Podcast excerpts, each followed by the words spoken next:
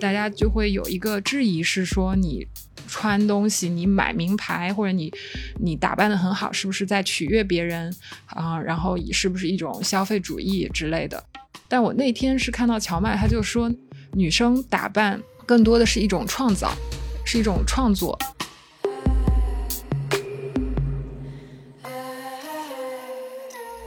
我相信，如果一个东西它够特别的话，就是其实是能够一眼被看到的。而且设计师现在在这个。数码时代不光是衣服做得好，他可能 styling，然后他选的模特，然后他的拍照方式，它是一个综合的一个能力的输出。对，所以你你点开他的 Instagram 的主页或者他的网站，或者你在修路里面看到他挂在那边，他的配了什么样的家具或设计师的谈吐，其实是一下就能识别特别的东西。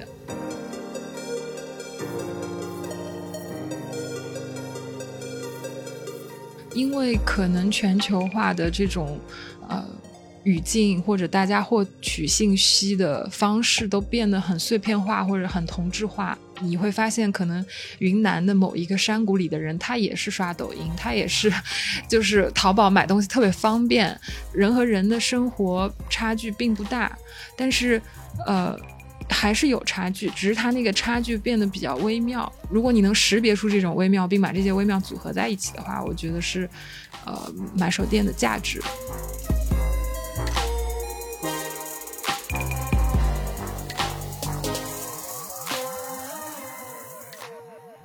Hello，大家好，我是工作室呵呵的主播陈小棠。工作室呵呵是 LEP 文化平台旗下的音频节目。来到第三季，我们迎来了全新的内容改版。我们除了将继续走访不同类型的创意工作室，同时基于 LEP 多年来的品牌商业经验和小伙伴们的个人经历，以内部对谈形式向听众们分享行业的洞察和见闻。期待能与你共同走过这季特别的旅程。今天我们邀请到 In the Pod 的主理人呃如意来跟我们聊聊天。如意跟大家打个招呼吧。Hello，大家好，我叫陈如意，是素然旗下的买手店 In the Park 的主理人。如意可以给我们简单介绍一下你自己和 In the Park 吗？我们是一家成立于二零一九年的买手店，然后我们目前有三家店。呃，在上海有两家，一家在安福路和武康路的交叉口，啊，就在 IC 的后面，是一家以女装、女性配饰、呃生活方式产品为主的买手店。然后在二一年的时候，我们开了第二家店，是在呃延平路的线索，然后有一家比较大的呃三层的以。呃，男装、男性消费者，还有结合了一些不同业态的一个综合性的呃店铺。然后在去年二二年的时候，在成都开了第三家店，然后是以生活方式的产品为主的一家买手店，是也是在呃成都的城南大园中央公园的下面，就是它的上面是一个真的公园，是在 Regular 对吧？对，是在呃 regular 成都的这家店，呃，从它的这个选址，然后包括它的这个概念，你可以跟我们都再介绍一下。Regular 的这个定位，其实它叫 regular，就是日常嘛，所以它其实是想要服务的是周边的一些呃常住居民和本地的客户。呃，因为一个地方新开，会有很多呃打卡的目的或者就是游客目的的人，但是呃我们现在开到现在观察下来，还是有特别多就是周围的居民，就是呃。成都本地人过去坐着的，所以我们那个时候就觉得，如果再把安福路或者上海的这种比较先锋或者时装的类型的产品放过去是不合适的。我们选择做生活方式的这个品类，也是好像是内部和外部都有。一些原因就是，一方面是我们自己觉得考察下来，成都的买手店市场是比较饱和的。内部的原因，我们自己就是经历了就是疫情这三年，然后包括我们自己团队平时会有一些交流分享的时候，发现大家对生活方式的产品的关注度也越来越高。然后我们有一天可能就在开会的时候，大家分享一些喜欢的生活方式的品牌。然后就分享完了之后，大家都特别兴奋，就想象了一下，如果有一家店全部都是卖这样的产品的，我们自己都会特别开心，特别愿意去逛。我们其实做每家店的时候都是，呃，这种非常本能的，就想做一家自己愿意逛、想逛的店，这种方式去做的。所以可能内外部原因在一个时间点就就就汇聚聚了吧，然后就做了这家店。然后上海两家店，它其实都是在市区，啊，虽然第家第二家店就线索那家店，其实在建筑设内部设计的时候，其实有想把就是营造一个公园的概念，包括有这个楼梯有点像公园的滑梯啊，然后什么水，我看到介绍就是说那个水泥柱子就像公园里的大树，然后围绕它周围有那个座椅，就是想还原一个公园的概念。然后这次在成都店，它是真的到了一个森林公园里去。就我很好奇，为什么一家买手店对公园这个概念这么感兴趣呢？呃，其实最早叫公园是因为，嗯，就是首先我们母公司素然的价值观就是有一个平的价值观，就是平等平视。然后我们其实是希望时装是去消解这个时装和人的距离的，就是谁都可以来。然后就是我们觉得公园就是一个比较。呃，公共，然后谁就是老年人也可以去，小孩也可以去，就是它有一种平等的、自由的呃意味在。然后，其实从设计上，可能我们会更多的考虑，比如说户外材料在室内的使用，或者就是从公园的一些公共设施出发去找一些呼应。但是其实也不是说硬要跟公园有什么很直接的关系。呃，那当初为什么会取这个名字啊？其实是跟我们公司整体在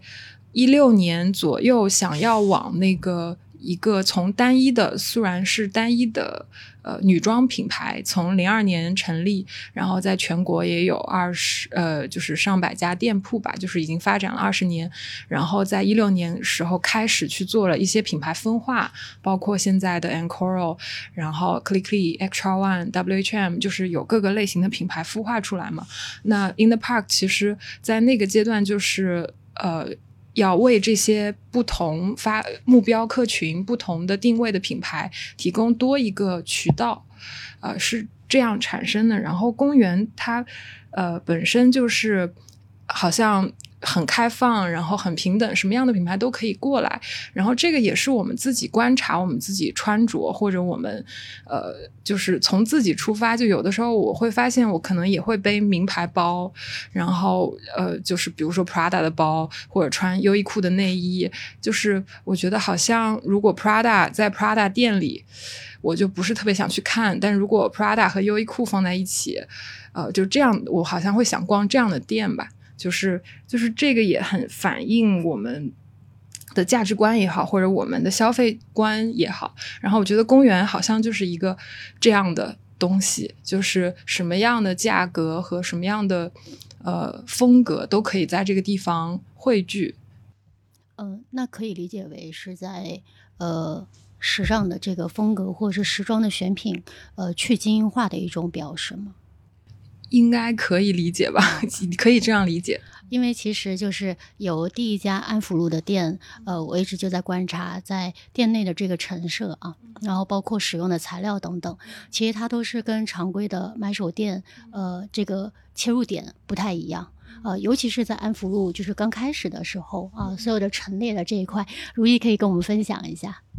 就是那些道具啊，然后包括展陈的这些形式等等的，因为那一会儿我记得用那种呃铝合铝合金材料啊，或者是一些就是呃 PVC 的这种就是材料的一种呃组合式的道具设计，其实挺早的，就是也是呃说大点儿，应该是 In the Park 是首先来去采用这种方式的。呃，当时最早做安福路店是小大建筑嘛，然后他们其实也没有做过零售，然后我们好像当时最早的时候做了那个呃日本、中国还有欧洲的公园历史，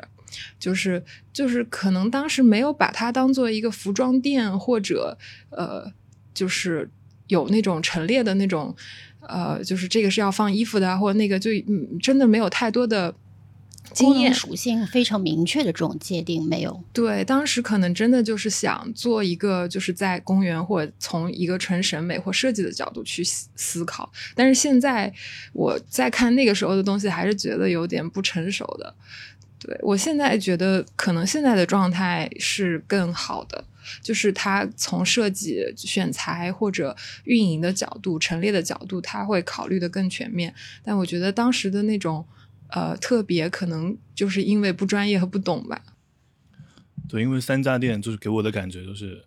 安福路那家店它就更像一个买手店、服装店，嗯然后线索那家店就是刚才说的它里面的那些建筑啊，然后还分了很多区域嘛，有书呃 post post 的这个艺术书的区域，然后有那个 Sound in the Park 有黑胶的这个区域，然后有咖啡店，它更像好像它的功能更加的丰富了。然后成都这家店，我看到你们介绍里整体的空间设计好像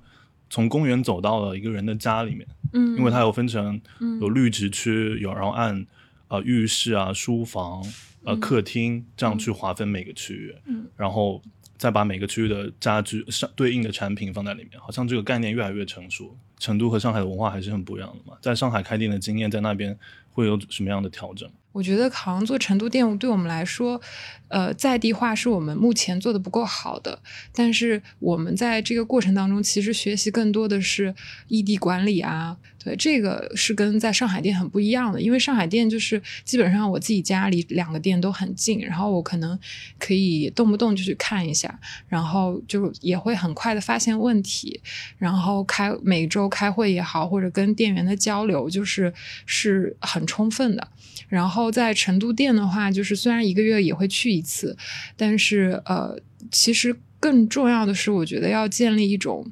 制度上新或者。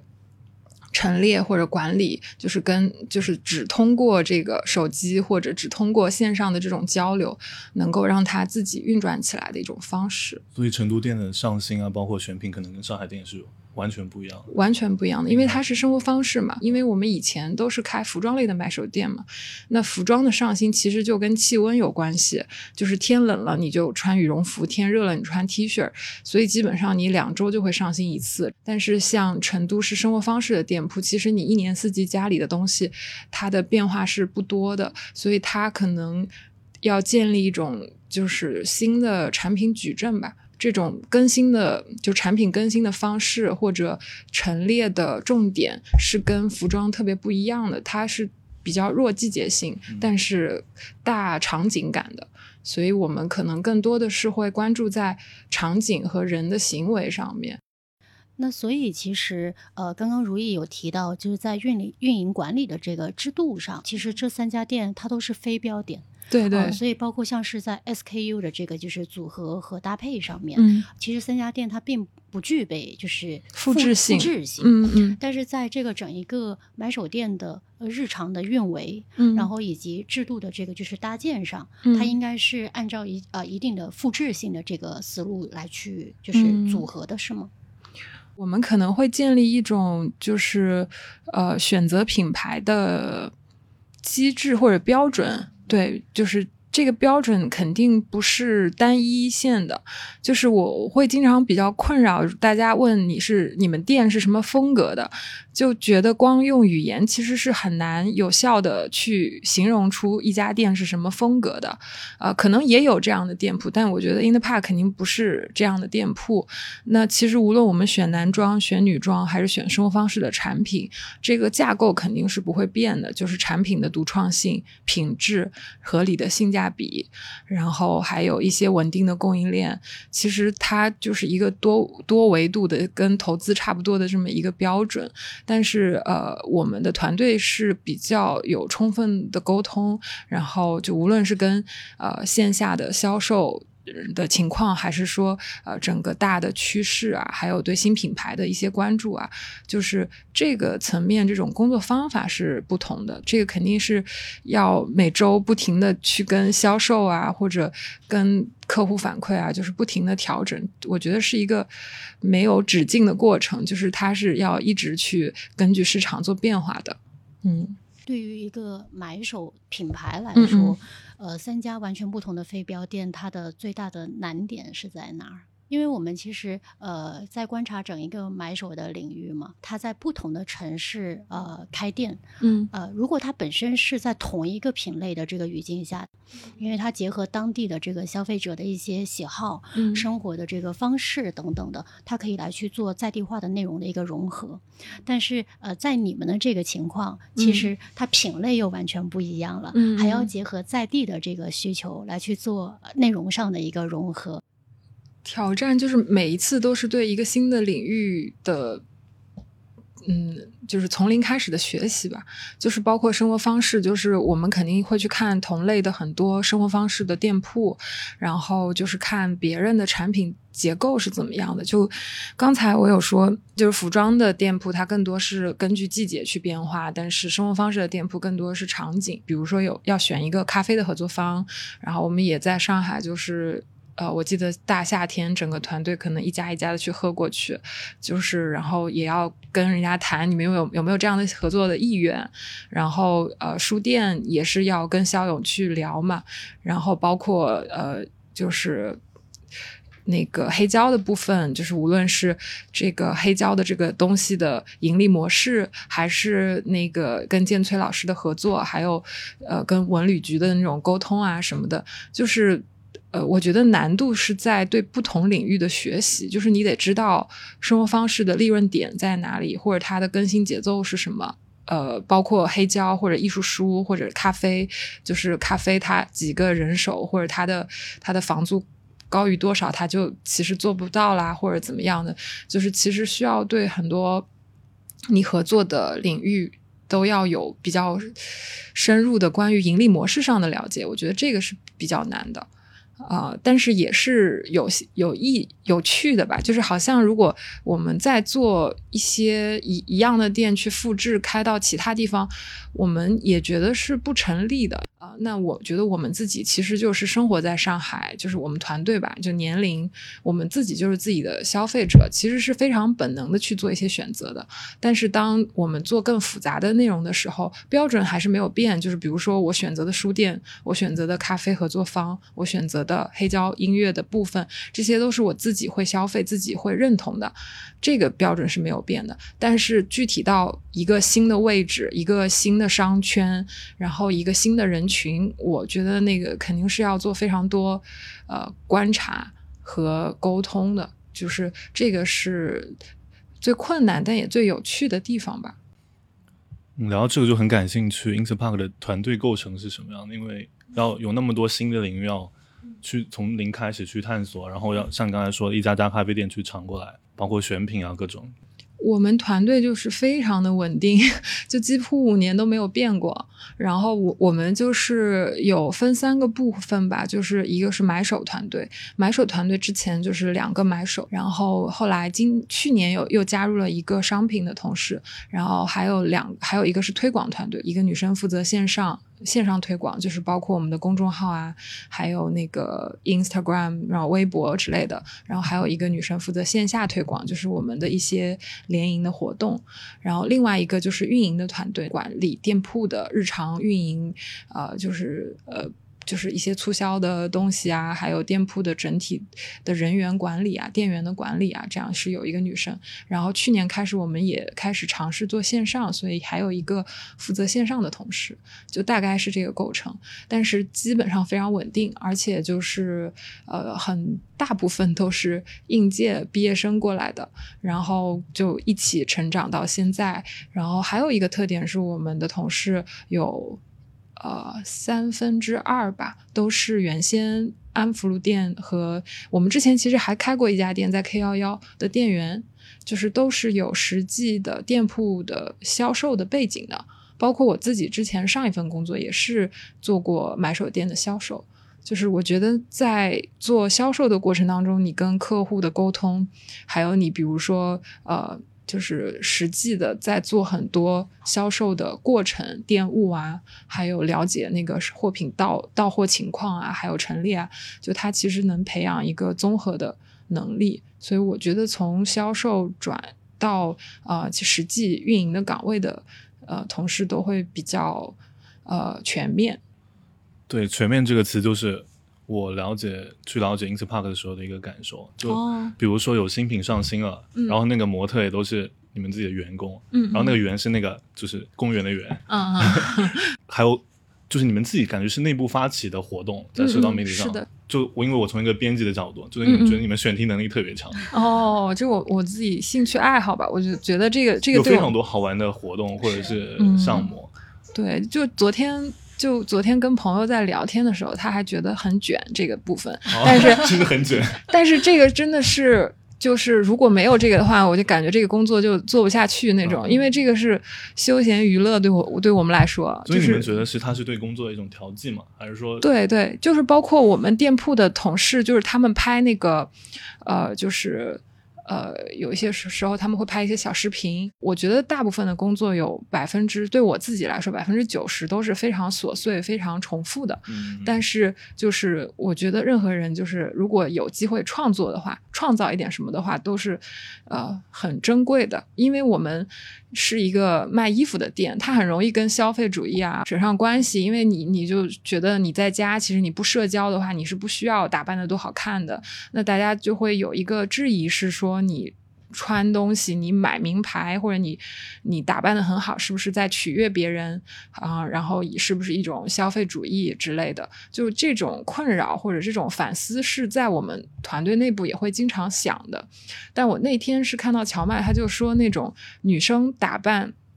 更多的是一种创造。是一种创作，就是就是，比如说我们今天，我们有时候会有一些主题，就是这一周就是呃从来没穿两年没穿过的衣服穿一下，然后你就为了搭配那件衣服，可能就自己搭了一个造型出来。然后我觉得对于店员来说，我能感受到他们对于做这些拍摄或者做那些搭配的热情。就是因为他平时大部分的时间都在介绍或者做电务，其实是很枯燥乏味的。就是这种东西是可能是我们团队的一种基因或者大家的共识。对对对，就是这个是很爽的有没有什么你觉得特别有趣的一一个选题，对？选题。呃，去年情人节，包括就是上个月那个情人节，那个我我觉得是比较有趣的，就是有一个脱衣服的那个，就是因为情人节是冬天很冷嘛，然后我们其实最早就是想要推一些情人节搭配，然后我就觉得好像其实你在路上穿的和在餐厅里面穿的和在家穿的是不一样的，然后从产品上来说，我们其实也是除了外套以外还会有内衣。就是我们的产品的品类也比较丰富，然后就是其实就是几条线，又有这么多衣服，然后又有这么多场景，然后就做了这个专题，然后又能结合微信的这个点击下一张的功能，所以这种我觉得是会就是设计的比较巧妙吧。嗯。所以其实，在 InThePad 就是内容输出里面，嗯。呃，我是能看到一种强烈的生活方式的这个哦语境，嗯就是嗯结合着呃嗯的产品的一个诉求，嗯嗯做一个很好的一个融合的。嗯嗯，因为我觉得其实你买手选东西也是从你自己的需求出发的，就是就是并就是比如说可能。呃，自从疫情了以后，大家就是发现自然而然的家里香薰啊，或者那种呃锅碗瓢盆买的多了，对，然后你你在选货上，你也会看到市场上会有越来越多这样的品牌出来，这样的设计师出来，然后那那最后反映到到你的结果就是你会去订很多这样的产品，然后那你现在要宣传这些产品，就会回到你为什么会开始进这些东西，那就是你自己的生活，就是其实都是从自己出发。所以会有那种为了想要结合一点卖货，或者从服装出发，然后想要嗯去这个角度去策划选题，有几乎都是没什么特别，就是精心筹划，就是也有吧。我我很喜欢你们那个就是全球公园哦哦，那个已经出了四期了吧？应该是。但那个也也是跟那个微博上的账号合作，就是就是就是我们是自己微刷微博，好像我同事发现有一个账号叫全球公园，呃不叫什么在公园，对就是我以为就那个就是你们的，不是你们，不是我们的，是的是是我们在注册的时候发现已经在公园有人 注册了，然后然后发现哎这个内容不错，然后我们就跟他哦谈了合作，哦，所以其实真的没有什么大制作，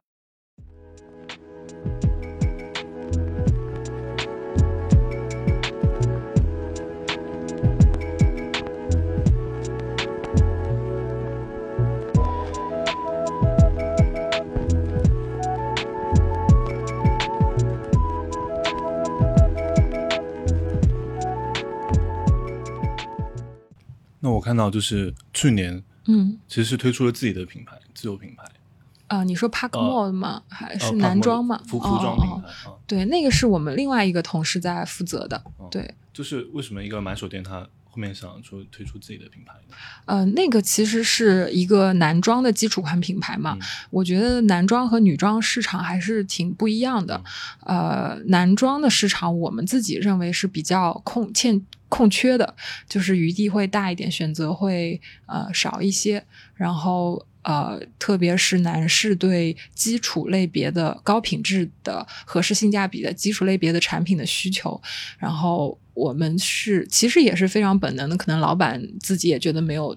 呃，就是没有地方买，的是 对对，就是女生的选择还是多很太多呃，因为其实，在男装市场里面，尤其一千到三千这个档的，啊嗯嗯就是其实可选择的不是嗯特别多啊、嗯就是嗯所以在这一块是一个相对比较大的一个就是市场，嗯是可以进一步的去挖掘和发展的。所以现在反馈是什么样子的呢？上市的时间还不是特别长，而且就是自我感觉去年十一月开始，整个呃就是市场还是受到疫情或者大家阳了啊什么的影响比较大，所以我们还是在观察当中吧，就是觉得目前的反馈可能也不是特别准确。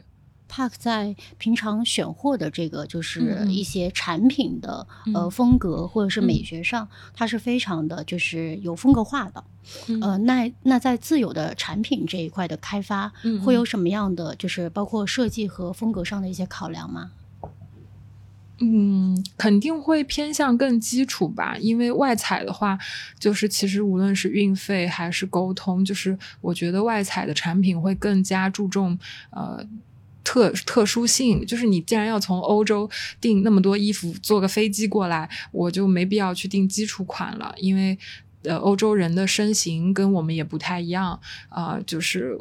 呃而且就是运费成本也很高，但是呃，如果做自己的产品的话，就肯定是基于跟这些时装搭配的东西吧，就是会更基础，然后更考量我们的呃客群也好，或者我们自己的一些身体的数据，然后包括上新可能也会跟。呃，上海的天气或者中国的气候也会有结合，就它会更偏向于一种服务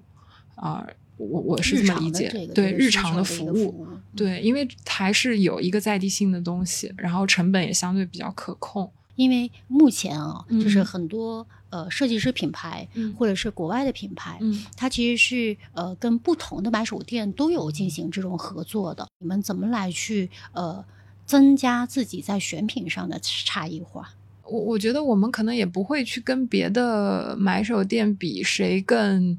呃特别这种，就是我我觉得更多的是要建立自己选货或者自己工作的一个方法论或者一个条件，就是你你比如说我们的设置是公园或者是平等平视的姿态，然后是高性价比或者就是合理的，就是有独创性的产品，那我们建立的标这个标准，然后我们修缮这个标准，然后我们在这个标准上去做所有的选择，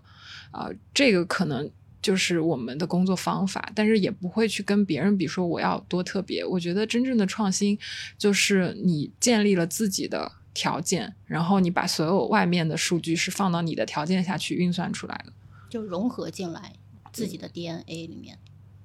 对，就是因为因为你选择这些东西的时候是，呃，就是只要符合你的标准，哪怕有重复的，我也不会觉得这个东西是呃跟风或者是什么，因为因为这个是在你自己设置的规则里面去去去选择出来的。那可以用几个词形容一下这个你们的标准吗？我觉得那个独创性可能是一个最重要的标准，然后就是，嗯，我觉得，嗯，独创性怎么说呢？就是也也是那个设计师自己他的文化，他的嗯呃工具，就他有很多限制条件，然后他在那个限制条件下，结合他自己的呃文化或者他自己的学识，然后出了一个东西是是从他自己出发的，就是原创性，就是没有在呃。模仿任何东西，对标任何东西，而是你在那个他创作的方法和他跟他沟通的过程当中，你都能感受到他他是在一直探索自己的道路的。这个我觉得是一个设计师品牌最重要的东西。呃，那现在这种原创性会越来越稀缺了吗？我觉得是会有点模糊，因为可能全球化的这种呃。语境或者大家获取信息的方式都变得很碎片化或者很同质化，啊，所以人和人的差异可能会变得更小。以前可能大家很封闭，这边和什么印第安人或者和和那个什么苏格兰人，可能可能大家的生活方式很不一样。就像包括我们公司也有做一些少数。少数民族的一些活动，然后你会发现，可能云南的某一个山谷里的人，他也是刷抖音，他也是，就是淘宝买东西特别方便，就是好像你跟就是人和人的生活差距并不大，但是呃还是有差距，只是它那个差距变得比较微妙。如果你能识别出这种微妙，并把这些微妙组合在一起的话，我觉得是呃买手店的价值。那你们会担心可能选品？可能或者设计师太有个性了，会在市场的接受上可能会有一些困难吗？我我觉得他就是设计师品牌或者衣服本身还是一个商品，就算我选再有个性的，市场也会给他回馈的。就是他如果一直不考虑实穿性啊，有很多问题是市场会反馈给设计师，设计师是会自己去优化的。就是这个可能呃。只要沉淀了一段时间，都是会会会优化的吧。呃，那其实，在选呃不同的这个产品的时候，其实也是在寻求一定的设计上的差异化嘛，就是这种原创性。那同时，呃，在保有这个差异化的前提，跟市场受众去发生就是这个关联性，这个难吗？我觉得这个是一个没有止境的过程，就是我肯定不敢说我现在什么已经培养了怎样的受众，就是它是。不停的变化的，每一年都有新的客人，然后也有老的客人离开。呃，就是如果从数据上看，我觉得我们还是没法把所有的人都纳入到我们的考量范围。就是我，我觉得最后回归回过头来，你一开始选择一些品牌，选择一些款式，还是买手的一种呃出于自己的本能的选择。只是说你有数据，然后你有呃一些商业上的积累。比如说上货波段也好，或者预算也好，或者品类的结构分布、连带率之类的，去呃所谓科学化你的选货，让你的选货更呃更降低它的风险，然后增加它的销售。但是你回到最初选那些产品，还是很个人的，我觉得。嗯，说到这个选品的，呃，就是这个品牌的选择，有些就是外界可能会给 Interpark 贴上亚的这个标签。嗯嗯，你怎么看待？你认为你们亚吗？嗯，就是这个问题，我就会觉得可能先要大家达成共识的是什么是亚？亚是什么？我觉得是有分广义的亚和和狭义的亚。就是狭义的亚，可能我认为是某种 Y two K 风格，就是是有一很多金属、很多霓虹色。我我会觉得好像很多呃尖角的设计或者酸性字体之类的。嗯，广义上的亚，我觉得就是非主流嘛，就是小小众的。如果说广义。上的亚，我觉得我们应该是比较小众的。嗯，但是如果是狭义上的亚，我觉得好像也没有。在这个过程中，呃，如意有听到市场的一个反馈吗？可能大家跟你讲的都是好听的话嘛，就是都是都是很很特别啊，很小众啊。就有的时候我还觉得是比较需要听到一些负面的声音。因为因为那个可能才是比较真实的。我记得好像几年前我们在找呃合作的建筑师的时候，就有呃人跟我说他去我们的安福路店，然后他就呃他也比较资深，然后他就说你们这个店就是说的好听点是 diversity，说的难听点就是乱。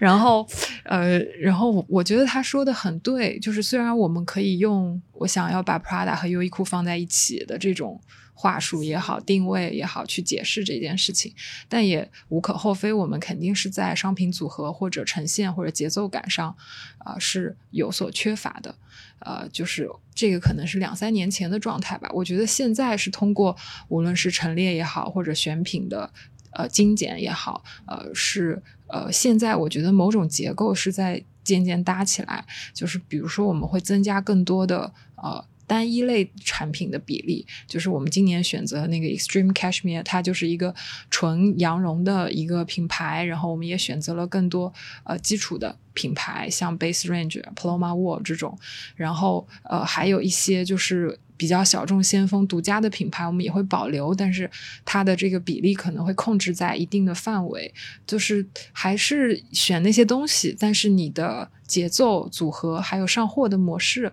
呃，从这种方面去试图，呃，就是消解一下乱这个观感吧。然后，但是我我觉得 diversity 这个词可能是一个我们想要呈现的东西，像是在这个。多元的这个就是一个视角里面，嗯，呃，它怎么来去保保持一个先锋性，同时还保持跟日常的这个需求的一个强关联性。举个例子，像呃，maybe LVMH 最新的这个就是大赛啊，它的这种就是呃选选取出来的这种独立设计师品牌，其实你们也会观察说，哎，这种先锋性，这种先锋性你们怎么来去把握呢？因为其实呃，对很多的买手店来说，呃，大家都希望去。呃，寻找到差异化，而先锋性可能是一个突破口。我觉得那个获取新设计师的资源是有很多方式的，你可以去观察同行在进什么品牌，LVMH 的大奖，然后或者 Vogue Runway 上又有什么新品牌的发布。但是你说真的去选择什什么先锋性，这个我觉得那个好像不是我们出发点。其实，其实你看到衣服觉得好看就是。一瞬间吧，它很直接，对，就那种观感，对，就是以及想要拥有的这个欲望也是很直接的，对，就是他创造出来那个形象也好，或者那个东西好看，就是没什么理由的呀，嗯，就就不是因为他获了什么奖，然后然后才觉得他，就是可能看到这个衣服就觉得好。对，或者就是看到他获奖也好，或者看到呃你欣赏的买手店选了他也好，可能会呃帮你确认这件事情，多了一个途径吧。对，但我相信，如果一个东西它够特别的话，就是其实是能够一眼被看到的，而且设计师现在在这个。数码时代，我觉得那个他对综合的一种审美是非常非常考验的。就是比如说，他不光是衣服做得好，他可能 styling，然后他选的模特，然后他。的拍照方式，它是一个综合的一个能力的输出。对，所以你你点开他的 Instagram 的主页或者他的网站，或者你在修路里面看到他挂在那边，他的配了什么样的家具或设计师的谈吐，其实是我觉得一下就能识别特别的东西。任何一个领域，就包括我说我好像对装修有了兴趣，对室内设计有了兴趣，就是。就是看的多了，包括可能，我觉得看书或者看画，就是你你真的就是你跑量了以后，就是你可能看某一张画，你开始觉得你没办法判断这个画好不好，但你可能看两张画，你是知道这个画比那个画更好的。就是我觉得看衣服，可能买手跟呃，就是作为一个职业来说，跟别人不一样的就是你每天看那么多的品牌，就是它的那种微妙的差距。是能够被你识别出来的，因为你的量大。嗯，是的。现在容易出现的一个问题是你，你他的视觉形象特别好，但是你看到他实物的时候，会有很多的问题，就是比如说他的。品质没有把控好，然后它的生产有很多问题。版型上面的一些呃到不到位的这个就是设计角度，或者包容性，就可能那个模特的身材和模特的 styling，呃非常有意思。然后但是你你回到就是呃实际销售端，可能它的呃尺寸或者它的那个放码，就是 S M L 之间的这个。数字的距呃差差距差距呃会有很多问题，是就是这个，那你可能只有在下一季跟品牌沟通去调整，但是有的时候可能为了它的独特性，你也会牺牲它的 舒适度或者什么。就是我觉得最特最重要的还是那个原创性，但是其他的东西你如果不跟上、不调整、不优化的话，它就是会被市场淘汰的。嗯，那其实像 Park，我呃我。印象中记得就是选的品牌还是挺多，是国际的品牌的。嗯嗯嗯。呃，那对呃中国的消费者来说，这会是个就是你们会需要去处理这些问题吗？会啊，我们好多衣服都是放在公司的板房帮忙帮我们修改。其实消费受众的这个不管是呃身材的这个就是比例，嗯。然后包括生活的这些呃方式啊，然后去的这些场所，相对都不太一样。嗯。所以呃，就是跟国际品牌的这个产品去做一个这种呃协调，应该不容易，嗯，尤其是尺码呀等等的这个上面。我们其实还是衣服类的，其实遇到的问题不多，因为我们还是以线下销售为主。嗯它其实实际上已经经过试穿了嘛，是当然会有偶尔有一些特殊情况，那我们呃也是根据具体情况具体分析。但是在你说这种售后的这个部分，其实在首饰、还有鞋履、还有包带这种上面会遇到问题比较多，因为大家可能衣服破个洞不会想着去修，但是鞋子呃脱胶啦，或者首饰那种镀银的地方脱落，这种的客诉是特别多的，所嗯。以我们就是在在这个方面，就是可能我们的包带和鞋履尽量选择的是国内有的供应商，嗯。就是去稍微平衡一下，因为。然后另外一个方面，从经济上来考虑，鞋履的进口成本也运费太高了。那你们有关注到一些国内的一些设计师品牌吗？有啊，我们也有，就是像像像高翔的那个 Penultimate，还有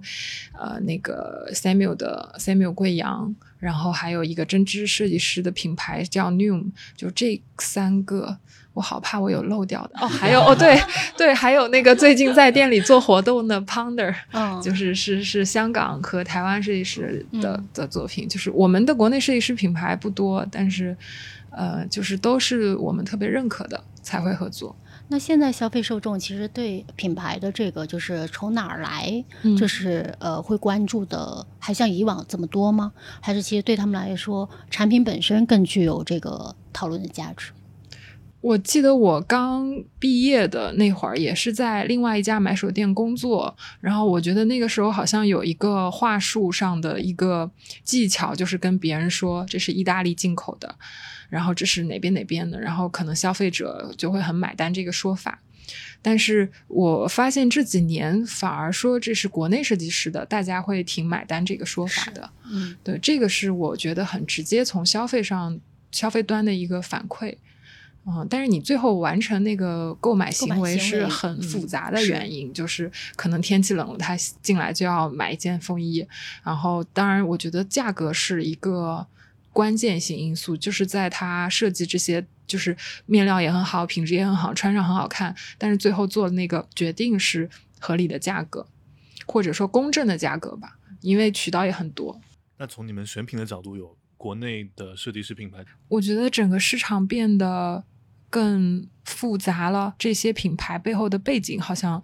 变多了。就是可能在我刚毕业的时候，可能一五一六年，然后那个时候就是更多的是。呃，一批从英国或者哪里留学回来的这种称为独立设计师，但是我觉得在现在你去市场上看，哪怕还是这些 showroom，但是他们有很多，比如说原来做外贸的，或者原来是在档口批发的，然后他积累了供应链的资源，然后去转型做独立设计师品牌的，也有可能大的公司，然后单独。出成立一条单独的线去做的，然后也有淘宝店转型的，然后就是背景会变得更多样化吧，然后就是独立设计师的这个范畴也变大了。嗯，所以独立设计师品牌的独立开始慢慢的弱化了，更多强调是设计师品牌。那如意，在你看来，就是目前呃上海安福路店，然后还有线索的店，然后还有成都 regular 店铺，呃，在你看来哪一个更贴合你目前对 Park 的一种就是想象？可能如果从单店来说的话，是线索店吧，但是他最近在做一些调整和整改，啊、呃，但是如果因为每家店的完成度不太一样，我觉得可能安福路的完成度更好，因为它已经运营了更长的时间。然后呃，但是如果是从最初的设想的角度去想的话，我们都把它拉回到设想的阶段的话，我觉得 Park Mall 是我们更倾向的状态。一个是它的业态形式，它可以跟咖啡、黑胶呃文化不同的呃。呃，合作方不同领域的人合作，然后它的盈利模式也是会比较丰富。另外就是我们我们觉得实体零售，呃，就是在现在网购各方面很发达的情况下，它必须要是一个呃很综合体验的地方。啊、就像公园，它也要有座椅，也要有草坪，呃，就可以让不同年龄、不同需求的人能够在这边呃社交也好，或者聚集也好。所以我觉得 Park Mall 可能是最接近我们最初我们想象中的一个呃店铺形态。呃，在这五年间，Park 其实在品牌内容上做得很好。嗯呃，会会不会因此而模糊了你你们作为一个买手店的这个就是属性呢？对，因为我知道你们还出了那个出版物嘛，两本嗯公园的那叫杂志吧，书吧，艺术书。对我们团队来说，这个是我们能够一直继续做这个工作的一个很大的动力，啊、就是是我们自己真的喜欢的东西，而且目前来看也没有影响就是零售的部分，所以我倒是不会有担心。至于就是它文化平台和买手店，我觉得是在 不同的时代有不同的定义。然后我记得去年吧，就看零三二 C 上采访那个啊、呃意大利米兰的那个一个男装店 Slam Jam 老板的那个一个很长的访谈，他好像做了一个网站，呃，回顾了。他们店铺几十年间的活动或者产品，就是一个照片流，就是你一直往下翻，有各种各样的产品。然后我我觉得那一刻还挺感动的，就是因为我觉得店铺跟品牌或者跟很多东西很不一样的地方，就是，嗯、它是一个很物理的坐标，就是我我就希望大家就是想到安福路三百二十二号，就是这家店，或者想到 regular，或者想到线索，就是那边，就是你不知道干嘛的时候就会去那边，然后那个店是永远在那边，它是不会变的，所以它的那个物理性是很重要的。那在这个物理性的地方，虽然它要销售，因为销售是为了让它活下去，但是能够让你去，就是肯定是要有很多除了买以外的体验，就是。我是挺希望这个店，如果真的能像 Slam Jam 那样，就是存活特别久的时间，然后能够成为不同代的年轻人也好，或者游客也好，就是来到上海要去一下的地方。呃记忆，对对，我觉得这个好像会有很大的意义吧，对我来说。其实除了物理性的一个挑战之外，我觉得嗯跟时间的长度也是有关系的。对啊，所以需要去有良好的盈利模式，因为你你得先活下来嘛。嗯因为其实像米兰的 Ten Corso Como，嗯嗯呃然后巴黎的 Golette，其实它都是有相当长的一个时间长度，嗯陪伴了一到两代人的这个成长，呃，嗯呃建立起来的。嗯嗯，是的。所以就是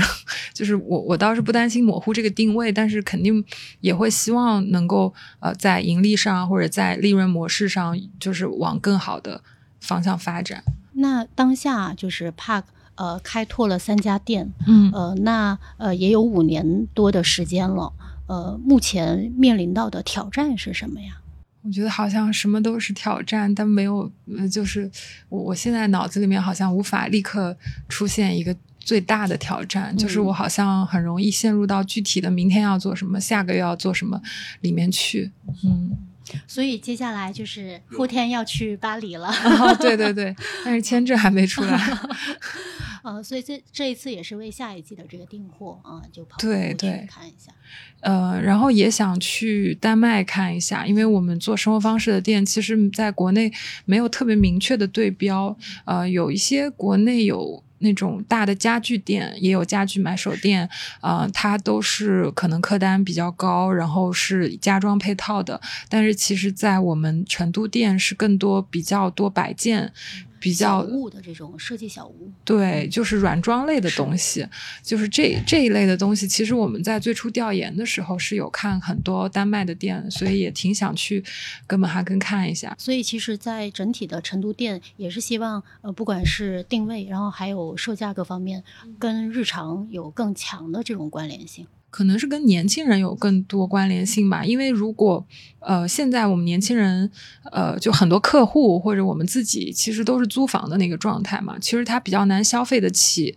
就是嗯，客单价高的大件、硬件类的这一种。对，就是一般可能我觉得，呃，如果是买家具的那个客群，可能是按照现在的这种结婚年龄是要三十五岁以上。我我估计一下，就是我我们其实真的好多事情都是从自己出发，就是自己团队也没有结婚的，也没有买房的，就是都是租房的那个状态。但是我们觉得租房你也呃，就是你可能只是买一个镜子，买一个花瓶，但它就很影响你一天的。心情，所以我们其实关注的更多的产品都是。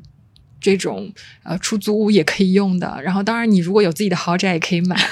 啊，就是更多是关注这样的产品。嗯，还有一个小细节就是，我发现在呃线索，然后书店选的是 Post Post，嗯，然后那么 Post Post，因为他们本身是北京的，就是书店嘛，然后来到上海，那其实，在呃成都店，然后选的是 T，啊，那 T 是上海的书店啊，然后他们在成都落地，这这一块选择是机缘性吗？嗯，其实我们我们还真是和很多书店合作过。开幕的时候，安福路开幕的时候，就是和 A B C 合作了一个书展。然后呃，Post Post 是因为我每次去北京，我就一定会去 Post Post。然后 Same Paper 我们其实今年已经合作第五年了。的那个对 Post Post，我觉得他对故事有一种迷恋，叙事性。对叙事性，就是他讲一本书都是讲一种。呃，就打动他的点都很微妙，就很文学性，甚至就是是一种研究或者一种对某一个非常偏门的东西的那种共感、社会社会学的视角再去观察。就是我们交流了之后，他就觉得，呃，一般的这种买手店里面的书都会选大开本的画册，然后他就觉得，他就想在买手店里面，嗯。就是放很多文字的书，让你看书看字，就是就是那个点，在当时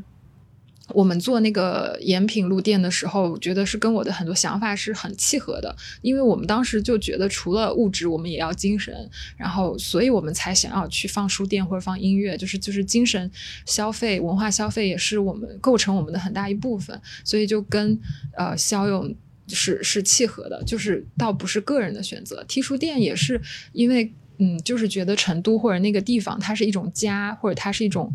呃，就它的命题是一个家，是一个日常。我就希望它的选书更多元化、更轻松，然后更多关注家居的内容。然后也是 T 书店给我的这种感受。我们还可以预告一下，我们之后会去彼此的店里当那个一日店长，这样。就我昨天在 T 书店上班。呃，那最后的最后，如意给我们呃推荐一个你欣赏的品牌吧。那个瑞典的那个 t a b i a n 嗯，就是它也有那种幽默感吧。就是我很容易被一个很小的不重要的点打动，就是就是看它过了十年或者。就是他，他也是最早是想我听过他的播客吧，然后也是想想把那个什么 Prada 和 Stussy 放在一起啊这种，然后最早他是怎么发家的，是卖球限量版球鞋啊，但这些都还好。然后他又是在瑞典的马尔默，我甚至也没去过。然后他那个名字，我觉得。就是很好，就是 a n 然后我还 我还之前想我要开一个店，就叫不错，就是那个什么把我不知道，就是还好一般般。因为我发现我我好像不会说那种特别绝对的话，我不是太 a n 可能就会说嗯不错，太绝对了。对，就是就是想开一个不错。我觉得 Park 的哲学可能是不错。那我们今天呃，谢谢如意来呃工作室呵呵跟我们分享那么多关于 In the Park 呃背后的一些思考呃，那我们今天就聊到这儿。好的，好的，拜拜，谢谢，拜拜。